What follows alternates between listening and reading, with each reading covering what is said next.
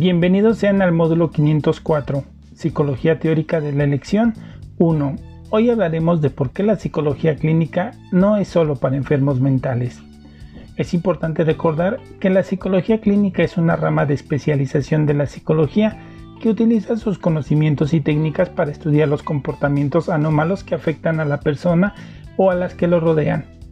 Su objetivo es establecer un psicodiagnóstico que le permita identificar el trastorno para poder aplicar el tratamiento adecuado con el que buscará remediarlo o en algunas ocasiones prevenirlo. El psicólogo clínico realiza evaluaciones aplicando tests psicológicos e interpretando los resultados para obtener un diagnóstico. Puede evaluar diferentes capacidades del individuo como inteligencia, habilidad motriz, razonamiento, coordinación, entre otras una herramienta fundamental de esta rama es la entrevista la cual brinda gran parte de la información para el diagnóstico y poder llegar a un tratamiento adecuado.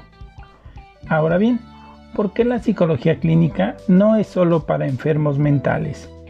Está comprobado que cualquier tipo de tratamiento que se basa en una relación de al menos dos personas en donde una realiza algún tipo de operación discursiva sobre la otra es conocida como psicoterapia la cual ha demostrado ser efectiva en el tratamiento de algunas enfermedades mentales, pero también ha permitido prevenir y evitar conductas que lleven al individuo a desarrollar alguna enfermedad o conductas que puedan poner en riesgo su salud e integridad. La prevención y detención de situaciones de riesgo en la salud del individuo pueden ser identificadas gracias a la psicología clínica sin necesidad de tener un trastorno o enfermedad mental. Recordemos aquel dicho, mente sana en cuerpo sano y fomentemos una cultura de prevención de la salud. Les agradezco su atención. Mi nombre es David Arcos Villafuerte y espero hayan tenido, haya sido de su agrado esta información.